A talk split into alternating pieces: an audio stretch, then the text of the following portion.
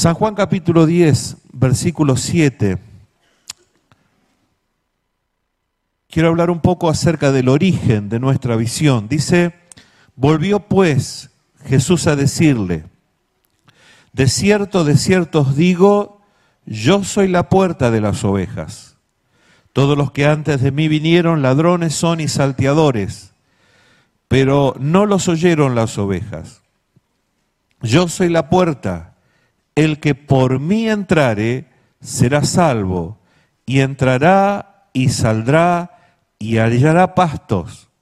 El ladrón no vino sino para hurtar, matar y destruir. Yo he venido para que tengan vida y para que la tengan en abundancia. Yo soy el buen pastor. El buen pastor su vida da por las ovejas. ¿Cuántos dicen amén? Todos conocemos esta palabra, la hemos leído, la hemos aprendido, la hemos predicado, la hemos ministrado, pero Jesús nos habló hace algunos años atrás, hace ya, no sé, calculo unos más de 30 años atrás. Eh, como ustedes saben, nosotros Venimos de una filial anterior, eh, fuimos establecidos hace unos 21 años como filial, pero antes de eso estábamos en una congregación, en un ministerio, en donde el Señor nos permitió trabajar mucho en la evangelización. Estuvimos por años eh, desarrollando campañas en donde se ganaban este, para el Señor campaña de 200, de 500, de 800, de 900 personas haciendo su este, confesión de fe. Y la preocupación que comenzó a surgir en mi corazón es, Señor, ¿Dónde está esta gente o dónde va a parar esta gente? ¿no? Porque nosotros en las campañas al aire libre veíamos una multitud, pero después veníamos a las congregaciones y si bien veíamos algún crecimiento mayor, no estaban aquellas personas que yo recordaba en mi memoria reciente que se habían entregado al Señor. Así que Dios puso en mí una carga, eh, en mi corazón una preocupación por eso y pidiéndole al Señor me diera la estrategia, porque si bien estábamos ganando almas para el Señor, eh, mi preocupación era, Señor, ¿cómo se consolidan esas personas? ¿Cómo? Dame una, una manera, una forma de poder alcanzarlos. Así que comenzamos a orar al Señor y entramos en ayunos, en ayunos prolongados, eh, tiempos de oración en donde pedíamos al Señor esto. Y Dios nos revela en un sueño, Dios nos da esta puerta nos, da esta palabra. Dijo, yo soy la puerta de las ovejas. Yo soy la puerta, el que por mí entraré eh, será salvo. Entrará y saldrá y hallará pastos. O sea, fue una palabra específica de Dios en donde después nosotros tomamos la visión. ¿eh? Si usted quiere ver un origen de lo que es la visión que estamos desarrollando, es esta. ¿eh? No sabía en ese momento, no tenía este, revelación de lo que estaba sucediendo, porque yo pensé que era una estrategia de trabajo, una estrategia organizacional, una forma de administrar los recursos, las personas. Pero Jesús se estaba revelando y me estaba revelando a su vez de que Él era el origen de la visión. Y ni bien me despierto, eh, tomo un cuadernito que tenía ahí en mi mesa de luz, un lápiz ni siquiera virome, era un lápiz negro.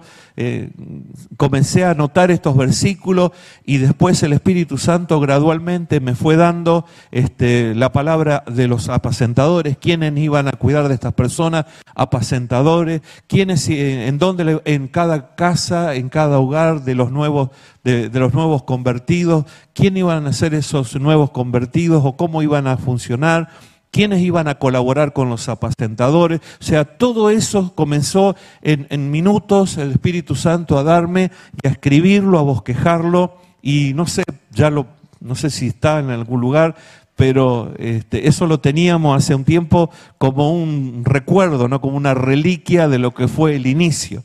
eh, en ese momento, hermanos, que recibimos eso, inmediatamente traté de ordenarme, eh, hicimos, eh, digamos, el desarrollo de toda esa visión y bueno, fue presentado en aquel momento al pastor, al ministerio. La realidad, hermanos, es que en ese lugar no pudimos desarrollar esa visión. Lo intentamos, sí, pero no pudimos hacerlo. Pero inmediatamente que fuimos constituidos como filial, el Espíritu de Dios nos dio esta posibilidad de iniciar y a partir de ahí, hermanos, nosotros comenzamos a aplicar esta visión dentro de lo que nuestro trabajo o el trabajo que Dios nos había asignado y comenzó un trabajo de crecimiento, fue progresivo.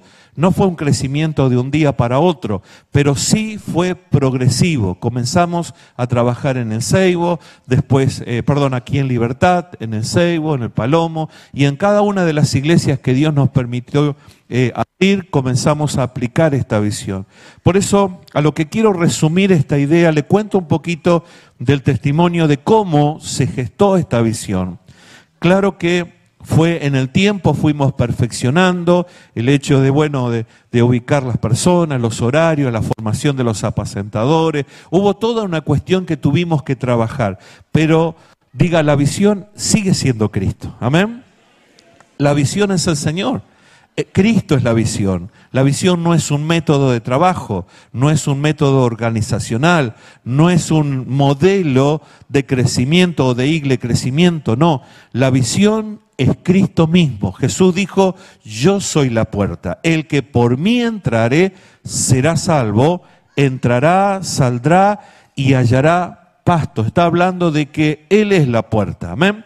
Gloria al Señor. Lo importante en esto, que nosotros entendamos que todo nuestro trabajo, todo lo que hacemos, está en función de qué? De que las personas entren a través de Cristo. Y entrando a través de Cristo van a hallar todo aquello que necesitan. ¿Cuántos dicen amén? Alabado sea el Señor. Cuando dice entrarán, saldrán, saldrán, entrarán, está hablando de una vida en constante crecimiento, en constante movimiento, hallarán pasto, quiere decir que habrá alimento, que habrá provisión, que habrá sustento. Y quiero decirle para la gloria del Señor que Dios nunca nos ha dejado faltar absolutamente nada. El ministerio fue creciendo gradualmente, pero hemos visto la mano poderosa del Señor y los recursos en cuanto a palabra, ministración, enseñanza, formación esto no es porque nosotros fuésemos mejores, sino porque Él prometió ser nuestra provisión, ser nuestro sustento y ser Él la bendición. Denle un aplauso al Señor, bendígalo a Él. La visión es Cristo. La visión es Cristo. Marcos capítulo 8.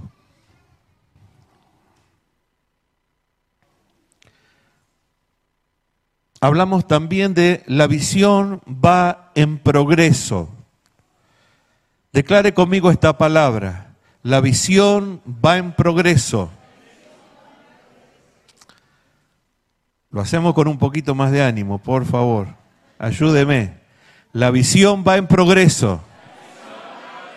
Amén. Gloria a Dios. Marcos 8, 22 y 24. Dice la escritura Vino luego a Bethsaida y le trajeron un ciego y le rogaron que los tocase. Entonces, tomando la mano del ciego, le sacó fuera de la aldea y escupiendo en sus ojos, le puso las manos encima y le preguntó si veía algo. Él mirando dijo, veo los hombres como árboles, pero los veo que andan. Luego le puso otra vez las manos sobre los ojos y le hizo que mirase y fue restablecido y vio de lejos y claramente a todos. Y los envió a su casa diciendo, no entres en la aldea ni digas a nadie en la aldea. Acá vemos al Señor obrando un milagro en la vida de un ciego. Dice la palabra del Señor que él estaba allí en Benzaya y le trajeron a este ciego y les, rogara, les rogaban al Señor que los tocase, que pusiese sus manos sobre este ciego para que este ciego recibiera la vida. Y Jesús trata con el ciego, no de una manera habitual, no de una manera este, convencional o como ellos en aquel tiempo estaban acostumbrados a ver, sino Jesús hace algo diferente. Dice que lo toma de la mano, lo saca fuera de la aldea, hay un trato personal con él, individual, privado, y dice la escritura que escupe en sus ojos. Ni dice que tomó lodo ni nada. Acá fue directo, fue, escupió en sus ojos. ¿Cuántos quieren ser ministrados en esta? Y dice, y les puso las manos encima. ¿eh? Después de hacer eso, ¿eh? Diga, no, no puede ser. ¿eh? Fue. ¿eh? O sea, fue un trato que no estaba absolutamente en la cara, la cabeza de nadie, en el pensamiento de nadie. Si usted, o sea, leerlo es una cosa, imaginarlo es otra, y imagino que sentir que alguien escupe sobre tu cara es algo fuerte. Sin embargo, Jesús trata con este ciego de una manera totalmente atípica. Dice la escritura, lo saca de, la aldea, escupe en sus ojos, le pone las manos encima y después le pregunta si veía algo.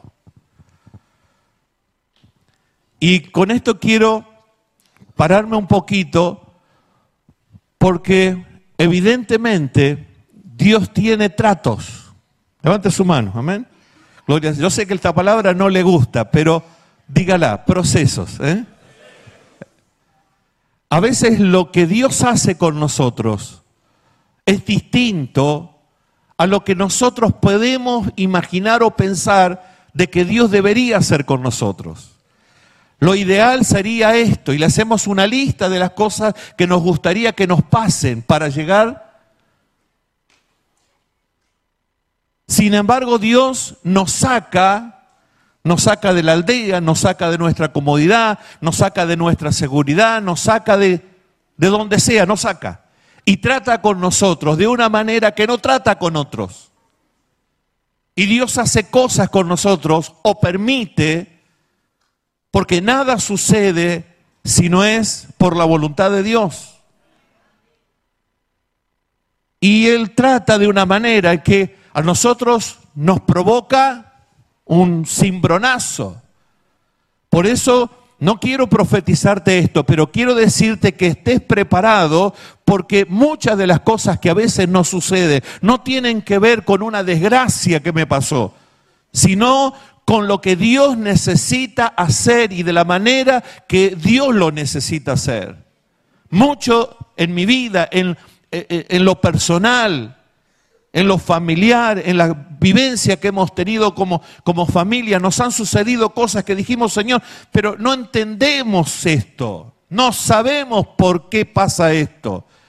Creemos no merecer esto que nos está sucediendo. Creo que no hicimos nada malo para recibir estos golpes. Sin embargo, Dios permite todas esas cosas porque está tratando con nuestro ser interior y está de alguna manera modelando cosas que necesitan ser modeladas por el Señor. Y luego te pregunta, ¿cómo vamos? Eh? ¿Estás viendo algo? Y vos estás medio como, ¿eh? ¿Estás viendo algo? Pero Señor, Así es esto. ¿eh?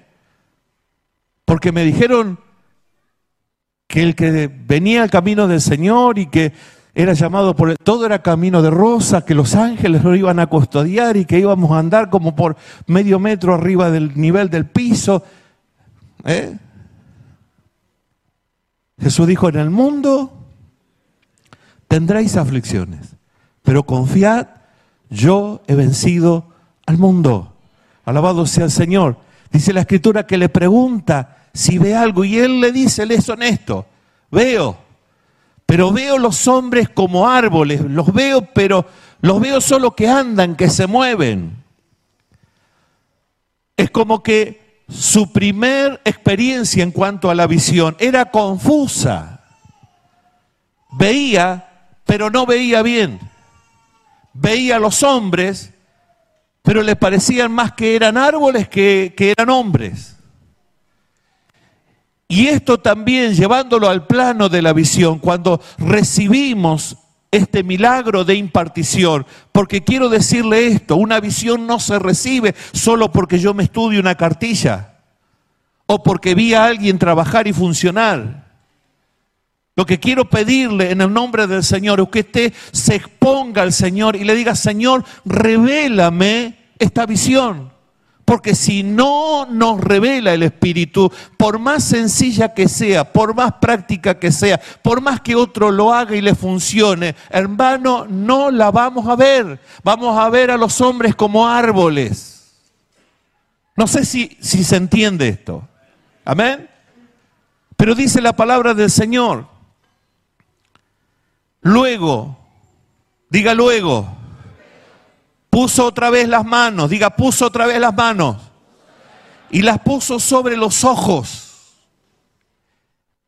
Y le dijo que ahora mirase. Hubo una nueva impartición del Señor. Por eso yo digo que la visión es progresiva.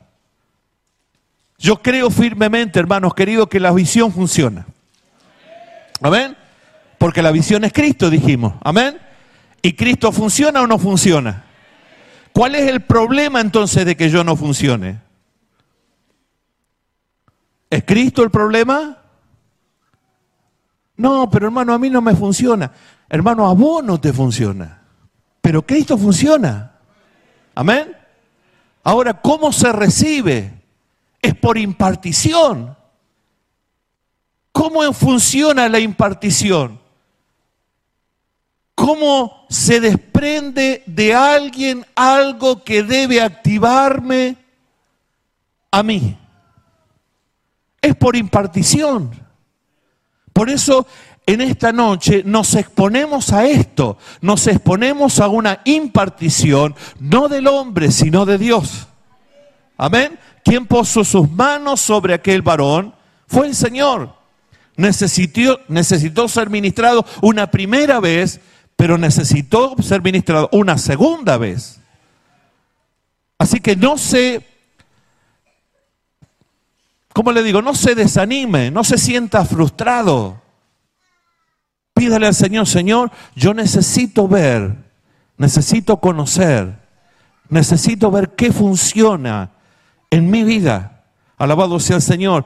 Dice luego, puso otra vez las manos sobre sus ojos y lo hizo que mirase y diga, y fue restablecido. Y vio de lejos y vio claramente a todo. Fue un milagro, claro que fue un milagro.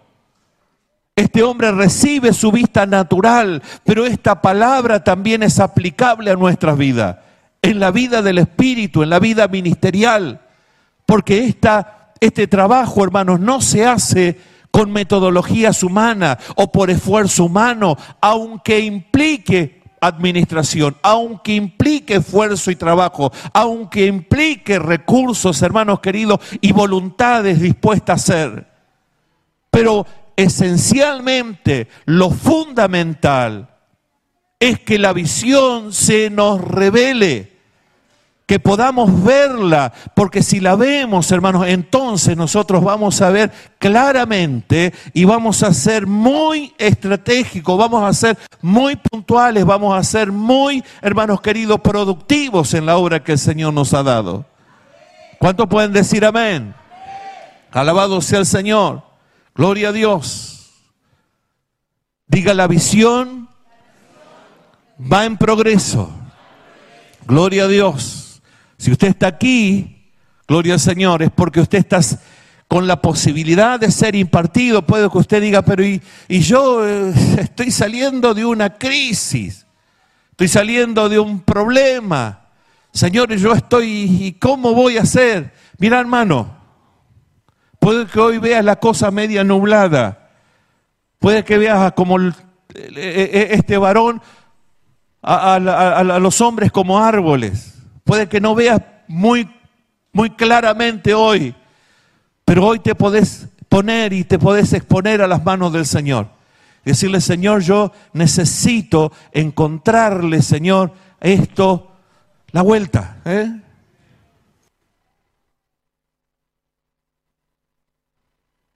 Hace muchos años atrás, cuando estábamos recién comenzando a trabajar en, la visión, recuerdo que nosotros encaramos con la célula de crecimiento, o sea, abríamos puertas de paz hasta, hasta en las aulas de las escuelas, ¿eh?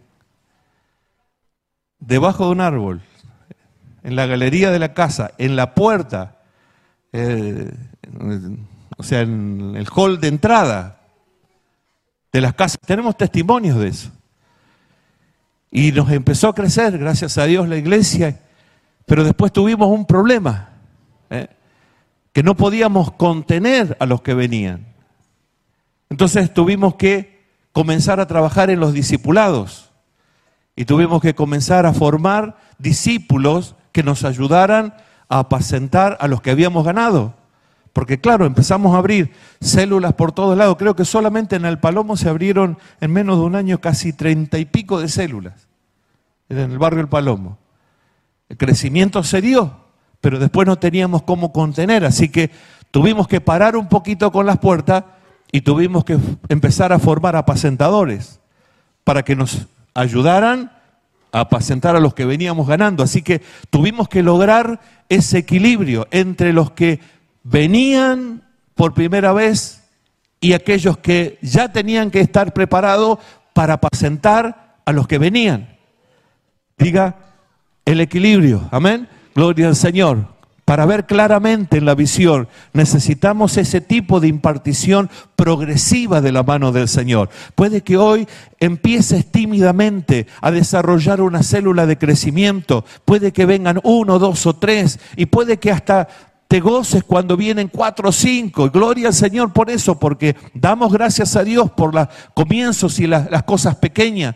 Pero creo firmemente que dentro de lo que el Señor nos ha dado como visión, tenemos que crecer integralmente.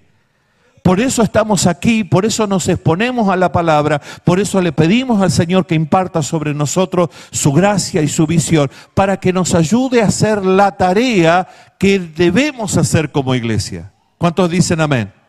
Así que prepárese, alabado sea el Señor, porque Dios le va a dar ese equilibrio para empezar a desarrollar un trabajo en cuanto a puertas de paz abierta. Y yo quiero, por favor, hacer un paréntesis en este momento y pedirle en el nombre del Señor y pedirle a ustedes que se animen en el nombre del Señor a abrir sus hogares para una puerta de paz.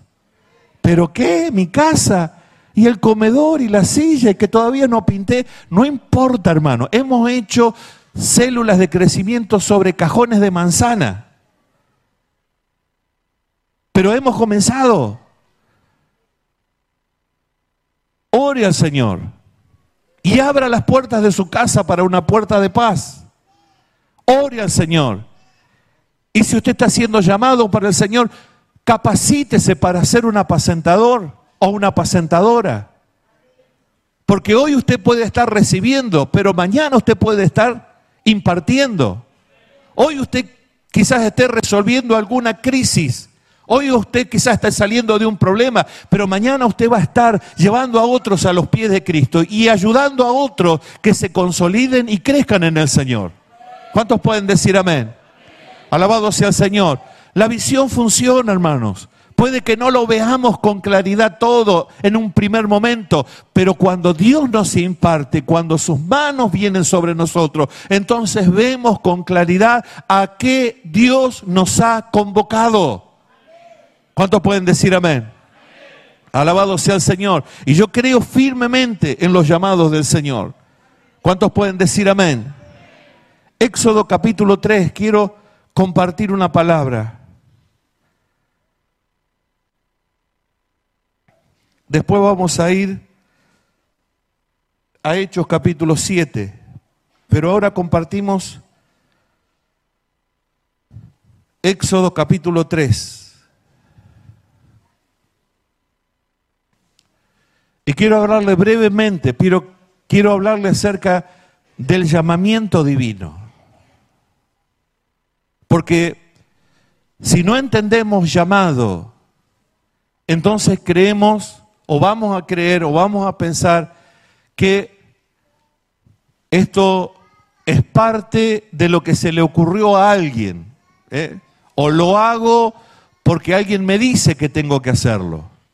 Ahora, cuando se produce un llamado, cuando Dios nos llama, cuando Él nos convoca, cuando tenemos una experiencia personal con el Señor, entonces la cosa cambia, porque ya no lo estoy haciendo porque aquel me envía, o porque aquel me manda, o porque aquel me está eh, animando a hacerlo, sino es porque yo recibo de parte de Dios un llamado. Alabado sea el Señor. Y si Dios me llama, yo estoy respondiendo a un llamado de Dios. ¿Cuántos dicen amén? Dice la escritura que Moisés es llamado por Dios. Dice, apacentando Moisés, Éxodo capítulo 3. Apacentando Moisés las ovejas de Jetro, su suegro, sacerdote de Madián, llevó las ovejas a través del desierto y llegó hasta Ored, monte de Dios. Y allí en Ored, monte de Dios, se le apareció el ángel de Jehová en una llama de fuego en medio de una zarza. Y él miró y vio que la zarza ardía en fuego y la zarza no se consumía. ¿Cuántos pueden decir amén a la palabra? Dice, y se le apareció el ángel de Jehová en una llama de fuego, en medio de una zarza, y él miró y vio que la zarza ardía en fuego y la zarza no se consumía. Quiero que note usted tres o cuatro cosas en este primer versículo. Número uno, dice la escritura que estaba apacentando Moisés las ovejas de Jetro, su suegro. Número uno, hermano, las ovejas que apacentamos no son propias. Estas ovejas que tenía que apacentar Moisés eran de su suegro. ¿eh? Dice la escritura, y su suegro era sacerdote de Madián. Él estaba trabajando, estaba apacentando, pero esas ovejas que él apacentaba no eran propias, eran de su suegro. Él no podía disponer de esas ovejas como él quería, porque no eran suyas. Tenía que rendir cuenta por las ovejas porque no eran de él, eran de sus suegros. Y hay un paralelismo en esto, hermanos. Las ovejas que Dios nos da a apacentar no son nuestras. Amén. Las ovejas que Dios nos da a apacentar no son nuestras, son de Él. Amén. Vuelvo nuevamente por si no le queda claro el concepto. Las ovejas que Dios pone a nuestro cuidado y que Dios nos da para que la apacentemos, no son nuestras, son de Él. Número dos, dice que Él llevaba las ovejas a través del desierto. Él conducía a todo un rebaño y lo conducía a través del desierto. Lugar inhóspito, calor, frío, poca agua, incómodo. ¿Qué quiero decir con esto? Muchas veces, o casi siempre, nosotros tendremos que apacentar y llevar a este rebaño atravesando lugares que no son cómodos, no son agradables. no es el lugar ideal. No estamos tratando, hermanos queridos, con lo mejor, de lo mejor, de lo mejor de nuestra sociedad. Ni estamos tratando, hermanos, con personas que lo tienen todo resuelto y que son una bendición y desde que llegan a Estamos muchas veces en medio de un desierto apacentando ovejas que no son nuestras, son de Él, y las estamos llevando en medio de este desierto, tratando de que en medio de este desierto ellos tengan que comer, que beber, un lugar seguro, guardado. Número tres, dice la escritura, y llegó hasta el monte de Dios. Haciendo la tarea que él estaba haciendo, conduciendo ese rebaño por el desierto, llega a un punto que él se encuentra en Oret, monte de Dios. ¿Y cuál es nuestra función como apacentadores? ¿Cuál es nuestra función como pastores en el rebaño? Conducir a este rebaño por este desierto hasta que ellos puedan encontrarse en el mismo lugar de la manifestación de Dios. Alabado sea el Señor. ¿Cuál es mi responsabilidad? Es conducirlos en medio de este desierto y ponerlo en contacto y ponerlo en espacio y ponerlo en un lugar en donde ellos puedan también ver la gracia, ver la gloria, ver la manifestación del Señor. Hasta ahí él no había tenido una revelación. Hasta ahí él no había visto al Señor. Pero estos eran los pasos. Y en las escrituras, hermano, no hay nada casual. Todo tiene una significancia, todo tiene un significado. Y así, hermanos queridos, el Señor nos llama a nosotros. Así el Señor te llama a vos, a mí, querido pastor, pastora, ministro del Señor, líderes. Estamos como Moisés, apacentando ovejas que no son nuestras, son de Él. Por lo cual tengo que tener mucho cuidado de cómo yo pastoreo, porque son de Él. ¿Cómo cuido de ellas? Porque son de Él. ¿Qué tipo de alimento le doy? Porque son de Él. ¿Qué cosas yo tomo de las ovejas? Porque son de Él. ¿Se entiende? Y hago un paréntesis porque sea el tiempo en que nosotros, hermanos queridos, nos estamos enfrentando y en qué tiempo nosotros, hermanos, estamos ministrando al Señor. Y por la experiencia vivida cercana, Puedo decir, hermanos queridos, que es muy fácil desviarse. Es muy fácil pensar que las ovejas son mías. Es pensar, es muy fácil pensar que yo puedo disponer de ellas a mi antojo. Que yo puedo, hablando mal y pronto, hermanos queridos, no solamente sacarle la lana, sino cortarla al medio y estaquearla y comérmela. Porque son, ¿eh? Diga, siguen siendo del Señor. Y cada vez que yo apaciento a alguien, tengo que verlo oveja del Señor. Amén. Te va a venir todo manchado, todo sucio, lleno de abrojo, lleno de pinche, con un olor innauseabundo. Vas a tener que taparte las narices para, para tratar de ministrarlo. Pero son del Señor. Son del Señor son del Señor. Amén. Y reprenda todo espíritu inmundo, todo espíritu inmundo que quiera hacerle pensar que usted es dueño. Usted no es dueño. Usted es un administrador. No somos dueños, somos administradores. Somos administradores y debemos hacer una tarea de excelencia. Conducirlas en medio de este desierto significa preservarlas, guardarlas de todos los peligros, todos los riesgos, aún de pasar hambre, aún de pasar sed. Por eso usted expóngase a la palabra, expóngase a la administración. expóngase a la enseñanza y ayude a que su rebaño crezca, porque si no crece, se muere en el desierto. Yo cumplo, pastor.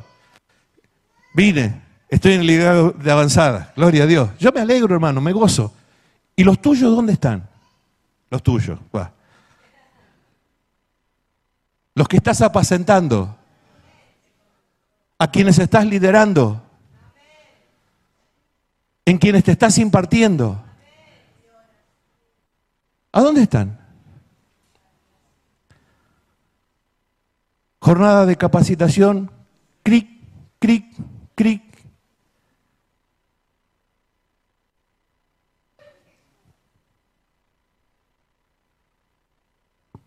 Día Nacional de la Visión, cric, cric, cric, cric, cric, cric, cric, cric, cric. Llovía, llovía. ¿eh? Te tenés que exponer vos y tenés que traer el rebaño.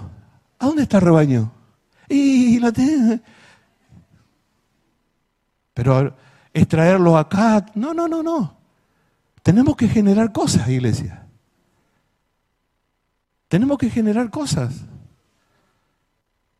¿Estás a cargo de una célula de crecimiento? Bueno, mínimamente. ¿Están estudiando, eh, eh, están haciendo eh, la escuela de vida? Y no, no, no, no, sabíamos que existía escuela de vida. Bueno, el apacentador tiene la responsabilidad de primero informate y después informar. Necesitamos pastores, ministros que conozcan la escritura, que sepan la palabra, que sepan trazar. ¿En dónde estudiamos? Y tenemos un instituto allá por Cañuela, Hermano, tenemos un instituto en la iglesia. Gloria a Dios, porque gracias al Señor es un buen número de hermanos que están estudiando. Pero diga, todos tenemos que saber.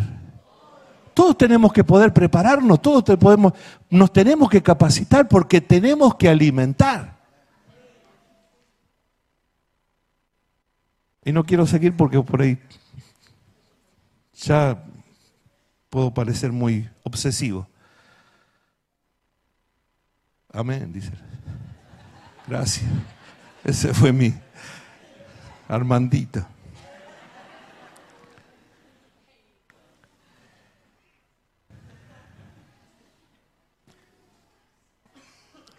Dice, y llegó hasta Oré, monte de Dios.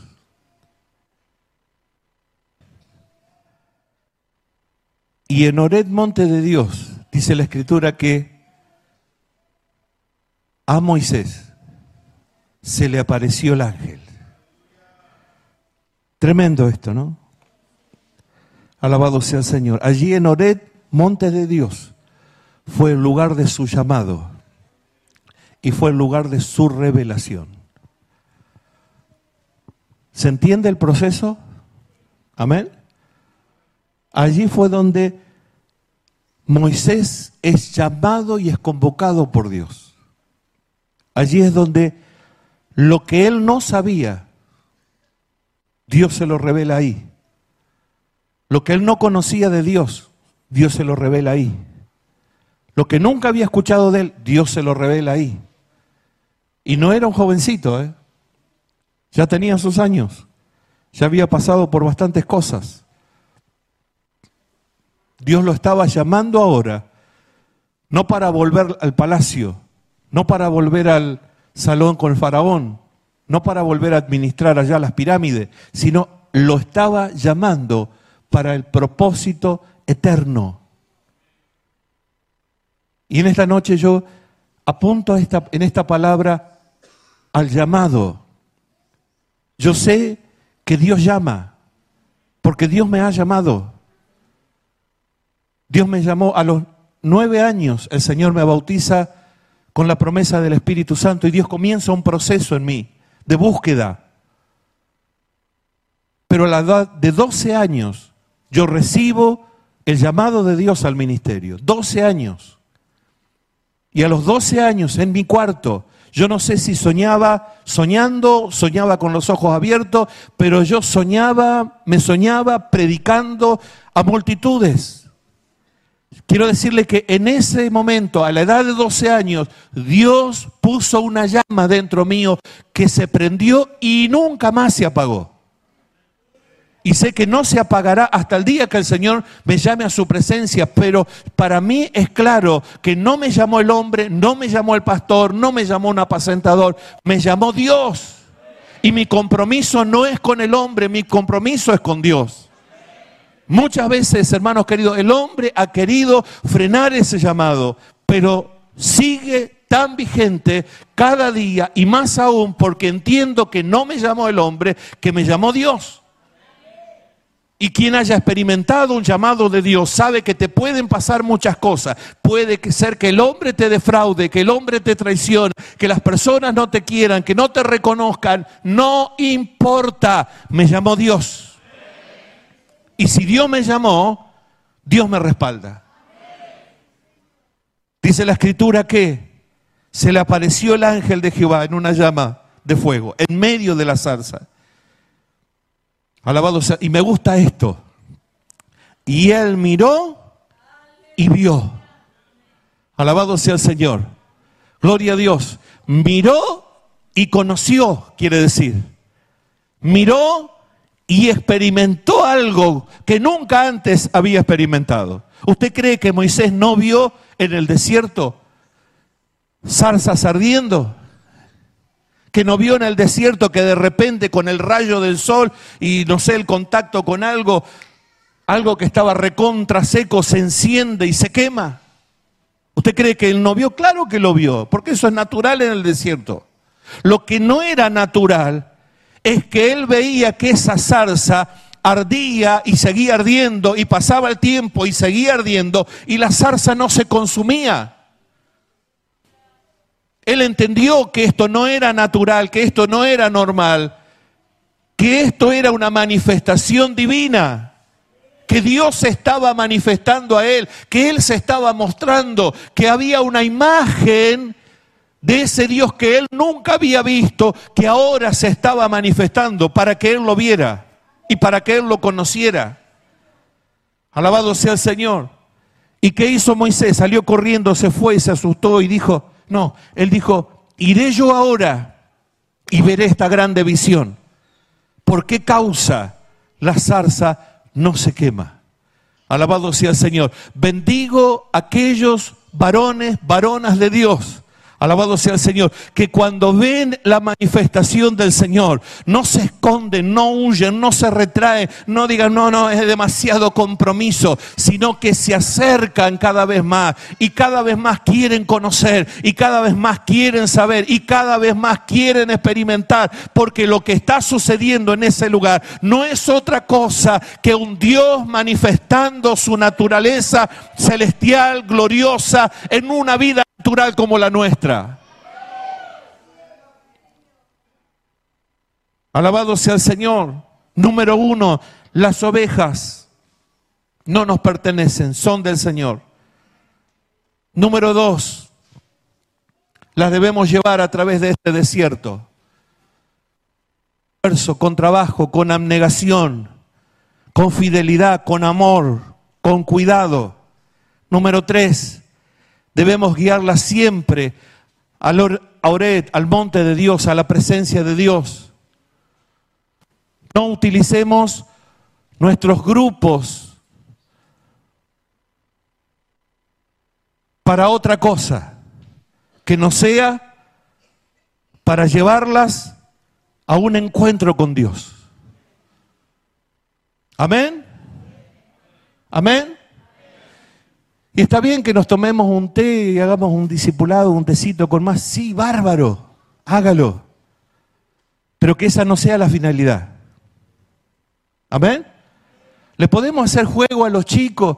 Sí, pero que esa no sea la motivación. ¿Podemos hacer un asado con los discípulos? Sí. Amén.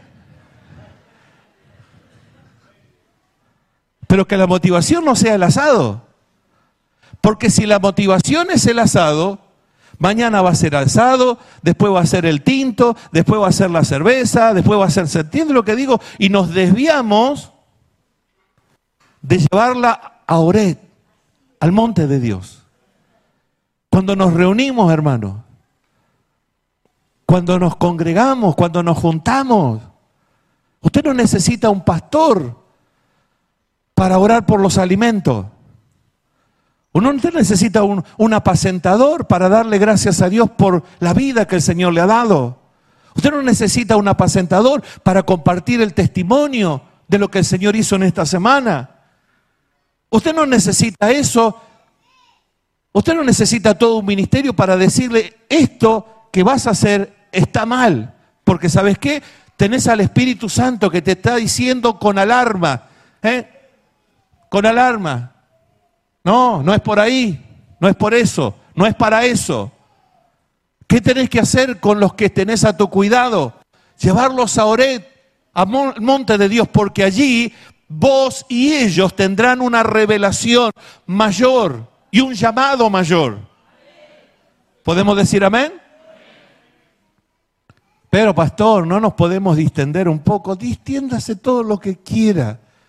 Sáquese las alpargatas, estírese. Yo no le estoy diciendo tal cosa. Yo lo que estoy diciendo es que todo lo que hagamos, sea de hecho, sea de palabra, es para que el nombre del Señor sea glorificado.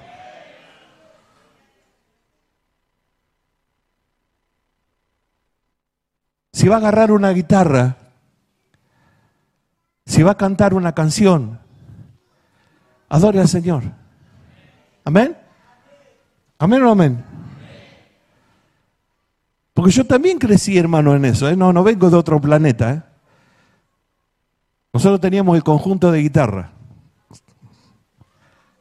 Los que tienen más de 50, a ver, levanten la mano. Usted sabe de lo que le estoy hablando, ¿no? Íbamos a aprender guitarra, ¿no? Para alabar al Señor. ¿A dónde íbamos a aprender? A la iglesia para tocábamos en el conjunto de guitarra y que eso era los grupos de alabanzas de hoy, ¿vio? Eran 14, 15 guitarras arriba tocando todo. Y bueno, empezábamos bien algunos, pero otros querían aprender guitarra para empezar a tocar el pájaro campana, ¿vio? Y de repente se sentía el pájaro campana. ¿Y eso qué? El pájaro campana. Y los que eran más modernos querían tocar una de los Rolling Stones, esa revolución, o sea, algo así. Diga, todo lo que hacemos, sea de hecho o de palabra, es para adorar al Señor. Amén. Todo debe estar santificado. Todo debe estar consagrado. Si queremos realmente manifestar al Señor, todo lo que hacemos tiene que llevarle gloria a Él. Amén o no amén. Amén. Y voy terminando. Alabado sea el Señor. Y dice que entonces Moisés dijo, iré ahora y veré esta grande visión por causa de la zarza que no se quema. Hechos capítulo 7, verso 31 y con esto finalizamos. Hechos de los apóstoles.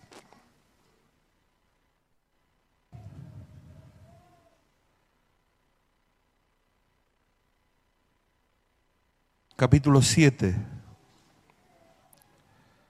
verso 31.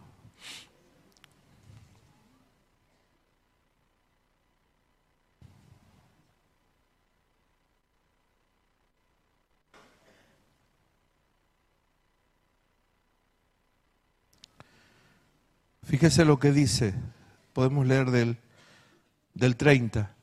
Pasado 40 años, un ángel se le apareció en el desierto del monte Sinaí en la llama de fuego de zarza, de una zarza. Entonces Moisés mirando se maravilló de la visión y acercándose para observar, vio, vino a él la voz del Señor. Yo soy el Dios de tus padres, el Dios de Abraham, el Dios de Isaac, el Dios de Jacob. Y Moisés temblando no se atrevía a mirar. Y le dijo, Señor, y le dijo, perdón, el Señor, quita el calzado de tus pies, porque el lugar en que estás es tierra santa. ¿Cuántos pueden decir amén a esta palabra del Señor? pasó un tiempo, pasaron 40 años, no fue un día, no fue una semana, no fue un año, fueron 40 años y el ángel se le aparece allí en el monte Sinaí y se le aparece en una llama de fuego, en medio de una zarza, pero se le aparece. Y yo quiero profetizar en el nombre del Señor, ahora sí, que Dios se te aparecerá en algún momento y en alguna etapa de tu vida. En el nombre del Señor yo profetizo que eso va a ser una experiencia que vos vas a tener con el Señor. Esto no hay mérito de hombre, acá no hay intervención de hombre, esto es Dios tratando con nosotros. Por eso quiero en el nombre del Señor establecer esta palabra, porque sé que este es un tiempo de llamado. Y Dios está llamando a hombres y a mujeres, como lo hizo con Moisés y como lo hizo con tantos hombres de Dios y mujeres de Dios, la hará contigo. ¿Ven? Alabado sea el Señor. Número dos, dice la escritura que Moisés vio, miró y se maravilló de la visión. Alabado sea el Señor. Yo quiero decir que hay un proceso que Dios está haciendo. Hoy vas a mirar, pero también vas a ver y también te vas a maravillar. Alabado sea el Señor. Gloria a Dios. Quizás estuviste en la primera instancia de mirar, miraste, y de lo que miraste no entendiste mucho. De lo que miraste fuiste un buen observador pero quiero que vayas a la segunda etapa, en donde Moisés dice, miró y luego vio y se maravilló por la visión. Alabado sea el Señor. Dice la palabra del Señor que se acercó para observar. Y cuando Él se acerca para observar, el Señor mismo se le aparece. El Señor mismo se manifiesta a Moisés. Y en Dios se le revela. Ya no es un Dios que se esconde de Moisés. Ya no es el Dios de otro. Puede que todavía no has tenido ese encuentro. Un día para mí, mi Dios era el Dios de mis padres. Un día para mí, mi Dios era el Dios de mi abuelo. Un día cuando me preguntaron en el colegio de qué religiones éramos es, nosotros somos de la religión evangélica porque mi mamá y mi papá son evangélicos, pero yo no era. ¿Se entiende, no? Un día yo miraba a otros cómo hacían. Era el Dios de ellos. A ellos se le manifestaba. Y yo miraba, me asombraba, me reía, me gozaba, me parecía bueno, pero no tenía una revelación. ¿Se entiende? Pero un día Dios se le aparece y se le revela a Moisés. Y le dice, Moisés, soy yo. Yo soy el Dios de tus padres. Y yo soy el Dios de Abraham. Moisés, y yo soy el Dios de Isaac. Y también soy el Dios de Jacob.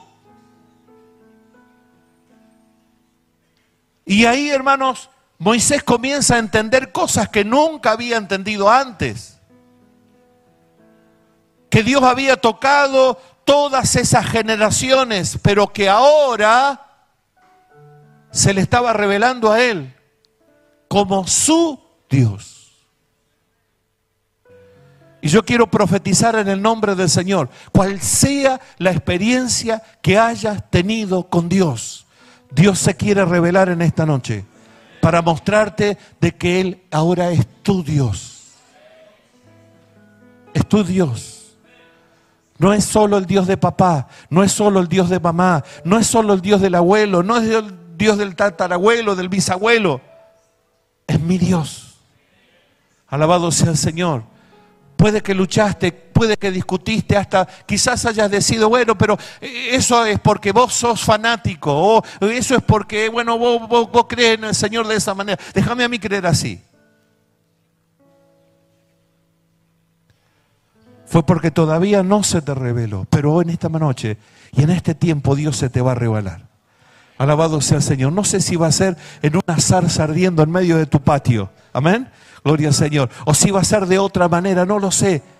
Pero tú te vas a levantar y vas a reconocerlo. Tu Dios, tu Dios, tu Dios, tu Dios, tu Dios, tu Dios, tu Dios, tu Dios. Alabado sea el nombre del Señor. Gloria a Dios. Dice que Moisés temblaba mientras miraba, porque tampoco se atrevía a mirar eso. Alabado sea el Señor. Y lo primero que el Señor le dice, cuando tiene este encuentro, le dice, quita el calzado de tus pies, porque el lugar en el que estás es tierra santa. ¿Qué hacía santo ese desierto? ¿Qué hacía diferente ese lugar en donde ahora Moisés estaba? Lo que hacía santo ese lugar es que allí Dios se estaba manifestando, allí Dios se estaba mostrando. Alabado sea el Señor. ¿Por qué le dice que quite el calzado? ¿Por qué le dice que se saque eso?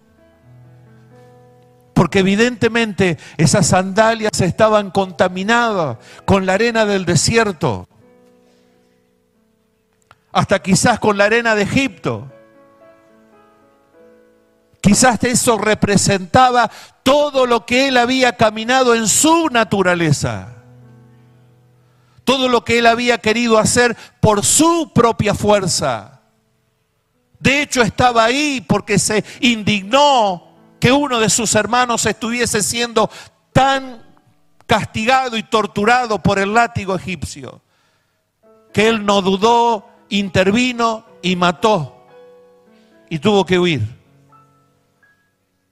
Pero ahora, dice la escritura, que el Señor le dice, sacate esas sandalias.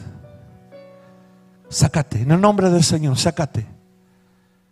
Y quiero en esta hora, en el nombre del Señor, decirte, por favor, sácate. Sácate esas sandalias, por favor.